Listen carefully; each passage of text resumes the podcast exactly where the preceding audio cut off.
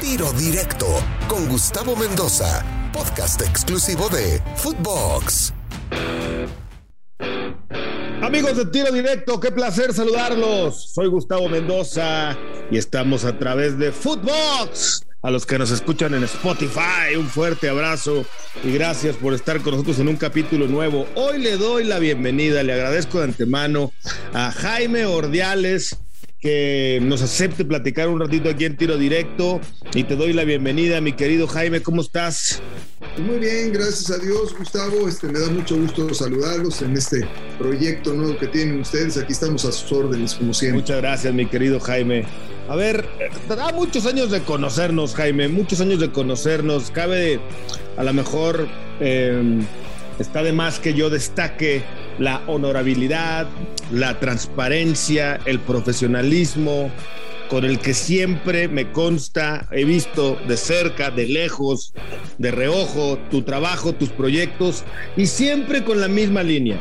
Incluso eh, superando en temas personales, mi querido Jaime, un problema pues que es de dominio público, ¿no? Que afortunadamente hoy ha quedado atrás y, que nos consternó en su momento al medio, al fútbol y que bueno, insisto, afortunadamente se ha quedado atrás, pero todo esto lo doy como preámbulo, mi querido Jaime, porque nos sorprendió tu salida de Cruz Azul, Jaime. O sea, todavía no lo puedo entender. Entiendo que llegue una nueva directiva, un nuevo presidente, traiga su línea de trabajo, su manera, se jale gente de otro lado y vayan para adelante. Pero Jaime Ordiales sale siendo el punto medular del campeonato de Cruz Azul. ¿Cómo nos lo explicamos, Jaime?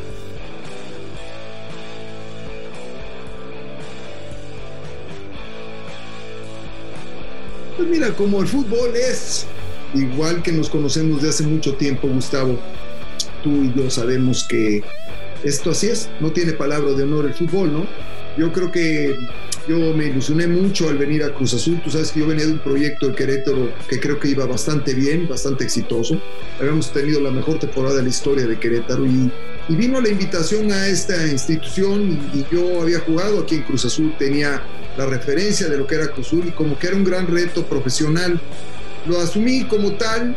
Eh, vinieron todos esos movimientos difíciles de entender para, para la gente que estamos en el fútbol, ajeno a nosotros, pero nosotros nos mantuvimos siempre con la idea de hacer nuestro trabajo y hacerlo bien y dedicarnos a lo nuestro. Sentimos sí el respaldo de la nueva directiva también eh, y bueno, creo que al final de cuentas pues la cosecha fue muy buena, ¿no? Pero el fútbol, así es, Gustavo, como tú lo dices, de repente probablemente eh, a la llegada de nueva gente había nuevos, nuevas líneas de, de trabajo, querían hacer diferentes las cosas un poquito a lo que las veníamos haciendo y entendemos esa postura, ¿no? Yo creo que la llegada de Álvaro como presidente, pues este, él asume el rol que considera más este, adecuado y en ese sentido fue difícil y, y lo hemos platicado, ¿no? Eh, lo platiqué yo con él en su momento y luego lo platicamos con los consejos de que estaba siendo un poco complicado porque estábamos duplicando funciones, porque estábamos a lo mejor en alguna línea este, que venía por trabajar, sobre todo las que vienen o, o, planeando y proyectando el equipo a lo que viene, en donde no entendían, no, no estábamos tan, tan en congruencia y pues creo que al final de cuentas, bueno, pues yo tuve que tomar una decisión, este, platicándola con los consejos, porque pues así siempre he sido. Tú sabes, Gustavo, que yo para llevar a cabo mi trabajo siempre eh, me he respaldado en tener las facultades para hacerlo, las totales facultades para hacer mi trabajo, sobre todo lo deportivo, porque he estado en otras áreas también, pero la deportiva, y en este sentido, pues no eran, no iba a ser así de, de, de, de de real, ¿no? Entonces, pues por eso fue. No, no tenemos mayor este, empacho en decir la, la, las cosas como son y, y la verdad. Y, y, agradecido con la institución, agradecido con todo el mundo, porque yo soy un tipo bien agradecido, bien nacido. Y este, yo di gracias cuando me invitaron, doy gracias también cuando me tengo que ir. ¿Te arrepentiste de haberte ido de Querétaro a Toro pasado? ¿Te arrepientes, ¿Te arrepientes de haber dejado ese proyecto? Mira, eh, pasé dos años de mi vida sensacionales en Querétaro me costó mucho trabajo dejar Querétaro. Aun cuando se había vendido el equipo por el grupo Imagen a Jorge Han, Jorge me abrió las puertas para, para apoyarme en todos los sentidos y continuar como presidente y darme todo el apoyo. Eh, y pues la realidad es que Eh, no me tengo que arrepentir nunca de las decisiones que tomo, no lo voy a hacer, eh, pero, pero a lo mejor en su momento, hoy a lo mejor dos años después o dos años y medio después diría uno, híjole, pues estaba muy bien y muy contento ahí con muchos retos por hacer y, y pues estaba de presidente en ese club, ¿no? Y también como presidente, bueno, pues sí podía eh, marcar las líneas de, de acción, ¿no? Aunque siempre yo he reportado, pues ya sea dueños o a presidentes, etcétera, ¿no? Siempre trabajo uno en equipo, no es Susana o, o su única, o no soy... Eh, anárquico en el sentido de las decisiones, siempre son compartidas, siempre son platicadas porque hay gente muy valiosa en el fútbol, no más en el ámbito empresarial como son a veces los dueños de los equipos, sino en el ámbito también diario, ¿no? Con las otras áreas que trabajamos. Y Jaime, es inevitable que en este título de Cruz Azul, más allá de que de pronto quisieron, mmm, así lo voy a dejar, quisieron echarle tierrita al nombre de Jaime Ordiales, hacer que no quedara en el brillo del dominio público tras 23 años, es inevitable que Jaime Ordiales es fundamental en el título eh, de Cruz Azul. Si bien sabemos que ya en la última época, y en Cruz Azul, como que medio se te quería hacer un poquito un lado, según los enteramos, como que querían colgarse las medallas y, y, hacer que el otro nombre no brillara porque no me conviene. Bueno, Ordiales, Jaime Ordiales es el directivo que llevó a la máquina al título después de 23 años.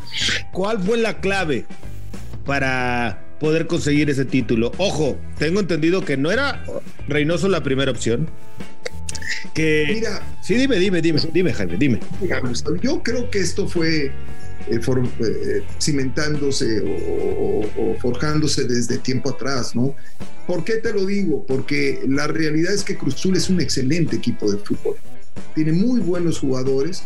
Gente antes que yo llegara también trajo un plantel, trajo jugadores. Y yo traté eh, en, lo que me, en lo que cabía de, de, analizar las posiciones que realmente podían fortalecerse y potencializar el equipo. El primer torneo, porque yo estuve más de prácticamente dos años, pero el primer torneo, si te recordarás que se suspende, pues el equipo es un equipo que juega bien y que va ganando y que va de líder y que pudo haber sido también campeón. El segundo torneo también volvimos a ser un equipo muy importante, protagonista y desgraciadamente en finales cometimos un error como pasa en el fútbol, una noche que todo nos salió mal y, y, perdimos esa posibilidad. Pero fíjate que el punto medular es la fortaleza mental que tuvieron los muchachos para encontrar su revancha. Yo siempre he pensado que los protagonistas son los jugadores, los cuerpos técnicos y los demás estamos para tratar de apoyarlos, ayudarlos y, crear las, herramientas necesarias para que ellos hagan su trabajo. Pero esa fortaleza, esa revancha, ese coraje que tuvieron, la, desilusión que les generó a ellos mismos haber fracasado en ese torneo cuando todo el mundo pensaba que podíamos ser campeones y nosotros mismos también, no sobre todo después de la primera actuación con Pumas en el Azteca, este, pues nunca pensamos que fuera a pasar lo que nos pasó. Entonces, creo que fue el, cimiento de, de, del campeonato, ¿no? Luego, que creo que también se juntaron que la gente que vino, como fue en su momento Shaggy Riveros, aparte de que ya habían estado, se, se, adecuaron mucho al plantel y a la fortaleza de los jugadores de gran calidad que había. Eh, torneos muy importantes personales también, como el del Cabecita, que, que, que dieron eso, le dieron el, el, el extra, el la diferencia para, para ser campeón, ¿no? Y la llegada, obviamente, de Juan Reynoso, que aún después del muy buen trabajo que había hecho Dante Siboldi, creo que, que Juan, como cuando platiqué la primera vez con él, y lo digo abiertamente porque se lo dijo a él, es un tipo astuto, inteligente, ¿no? Y, tiene, y tiene, mantiene un, grupo bien disciplinado. Entonces, cuando yo platicaba con él, me acuerdo al principio de, de las pláticas para ver si lo, lo, firmábamos, sí, como tú dices después, y él lo sabe, porque se lo platiqué, íbamos en un escenario de dos técnicos diferentes y, y pues, este, en muchos aspectos y en, entre ellos el económico nos, nos, marginaban de esa posibilidad y bueno, eh, en su momento cuando lo vimos, porque el segundo bloque de técnicos eran técnicos eh, con referencia en el club, vaya, identificados netamente al club. Así lo manejé y así lo manejamos dentro de la directiva. Como te digo, todo lo hacemos este, eh, en grupo. No, no, yo puedo sugerir, puedo decir, puedo platicarlo, otros pueden sugerir, pero la realidad y el análisis lo tengo que hacer y esa es mi tarea y por eso lo, lo hago siempre. Y en ese sentido, pues Juan vino a redondear esa confianza para ese plantel eh, su cuerpo técnico que tiene gran capacidad, definitivamente gran capacidad. Joaquín Velázquez es un gran eh, auxiliar técnico, te lo digo abiertamente, lo conozco, el profesor, este, también... El negrito Velázquez, central de Puebla, jugó en Santos, buen, buen tipo, ¿cómo no? Claro. Y, Gustavo Lembruno, también un excelente preparador físico. Eh, Jaime Serna, apoyos muy importantes que tuvo Juan para que se dieran las cosas, ¿no?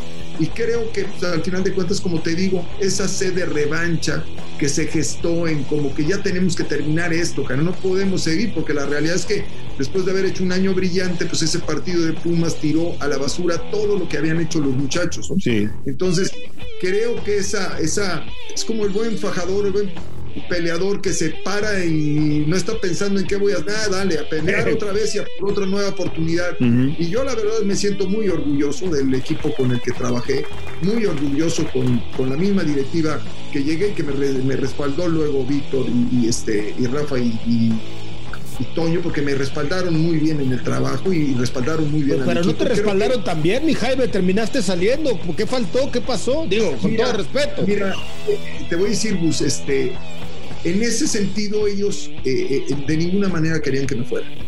Te lo quiero dejar claro. Ellos no, no querían que... Pero la realidad es que lo platiqué varias ocasiones con ellos y yo soy una persona que suma en el fútbol. Yo digo que el que no suma resta. Entonces yo si no sumo porque no puedo encontrar la consecuencia para sumar, o porque se me limita, o porque se me quiere limitar y yo no me dejo normalmente, ¿no? Este, en un momento dado, pues este, entiendo, eh, te digo, la postura, no, yo con Álvaro no hay ningún problema, ni con su gente, pero simplemente pues, tiene gente y trajo gente. Y, ahí, ahí fue cuando yo creo que entendió la directiva, entendió el presidente del Consejo de Administración, que es Víctor, y este y de hecho me invitó de consejero y de asesor de la cooperativa y, de, del consejo. Entonces, eh, yo les, por eso le estoy agradecido, estoy muy agradecido porque desde el día 10 de julio, por ahí que tuve la posibilidad de platicar con ellos la primera vez, o 20 de julio, por ahí, este, me acuerdo muy bien que me dijeron, tú dedícate a lo del equipo y ayúdanos a que esto salga bien. Ok. Nosotros nos enfocamos en el equipo y gracias a Dios salió todo bien. Pues mira, mal que bien, tú sabrás mejor cómo fueron los día a día, pero tú tenías el nombre de Billy Álvarez de alguna manera tatuado, ¿no? Porque fue el que te llevó y esta nueva directiva, pues pues eh, todo lo que se va a Álvarez o se llamara Billy Álvarez, pues había que borrarlo. Hasta cierto punto lo puedo entender. Lo que no entiendo, Jaime, y mira que respeto, admiro y sobre todo valoro mucho la manera en la que contestas porque nunca vas a perder esa propiedad, ese agradecimiento, ese profesionalismo.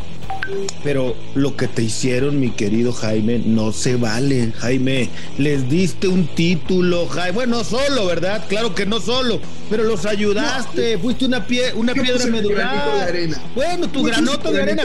Y te dieron una patada, Jaime, al final. Eso no se vale, Jaime. Bueno, te digo, este. Eh, sé cómo fue. Digo, hay cosas también íntimas que uno guarda, ¿no? Este, personales, este, en el sentido de, de trabajo también, por respeto, pero hay, hay un ámbito laboral y profesional y yo creo que tú y todos lo hemos vivido en diferentes escenarios cuando hemos participado. y hay ocasiones en donde, bueno, pues a lo mejor la gente no lo ve desde la misma perspectiva, ¿no? Es así como tú lo ves, pues he tenido la gran fortuna de, gente que pues escucho, que valoro, que están en el medio, que tienen su opinión y, y que me siento halagado cuando escucho que, mi trabajo tiene una repercusión, ¿no? Porque yo como siempre les digo, trato de ser una persona honorable, sí, trabajadora, decente, pero trato de ser lo más capaz posible porque mi, trabajo es de rendimiento. Si yo no rindo, pues no sirvo, ¿no? Entonces, este, eh, pero bueno, eh, entiendo que se dio una situación ahí eh, ajena a mí y en la institución, pues este, se dieron las cosas como se dieron las cosas. Y bueno, te digo, ya no quiero ni qué pensar. Sí, obviamente triste, claro que sí. Pues Imagínate, aparte venían a los a la semana, venía la final de campeón de campeones y, y, como que yo este, sentía que, que lo mejor que yo podía hacer, te lo voy a decir de todo corazón, lo mejor que yo podía hacer para sumar en el equipo era dar un paso. ¿Dónde te vamos a ver pronto, Jaime? ¿Estás tomándote unas vacaciones? ¿Te estás tomando un tiempo? No, no, ¿Estás esperando? Ahí me han pedido. No, fíjate que me pidieron, este, lo te digo, los consejos que llevara a cabo un proyectivo que me pidieron. ¿La femenil tiene algo que ver, Jaime? No, no, no, no, no, no, no, no son un poquito más de, de proyecciones futuras, ¿no? Y este, y digo, pues. O sea, estás en el consejo de Cruz Azul. Sí, sí, digo, no es lo que a mí me encanta, pues obviamente no es lo que me gusta, pero soy, la realidad es que cuando estaba, sí, cuando ya acabamos del campeonato, hay que comer, Jaime, hay que comer. ya todos, no, y aparte ya todos estaban armados, todos los equipos, este, eh, entonces, bueno, pues hay que entender que, eh, mira, yo he sido muy afortunado, Gustavo, te lo digo abiertamente. Yo soy uno de los privilegiados del fútbol que siempre he sido eh, invitado a proyectos muy padres, en instituciones muy, muy, serias y muy buenas. Entonces, yo me siento halagado de, de, esas invitaciones, pero también me siento muy, muy agradecido con Dios de que me haya puesto en ese espacio. Sobre todo que han llegado las mejores después de que yo tuve mi problema de salud. Entonces, eh, pues la realidad es que yo me siento competente, capaz y, este, y sé que en algún momento va a llegar un nuevo reto profesional y pues estaré preparado para ello y trataré de hacerlo lo mejor posible, ¿no? Hoy, este, te digo, estoy haciendo algunas actividades que me han solicitado y me han pedido y bueno, pues las llevaré a cabo. Se nos acabó el tiempo, amigos de Tiro Directo en Footbox con esta primera parte de la entrevista con Jaime Ordiales, pero ya viene el segundo capítulo, no se lo pierda.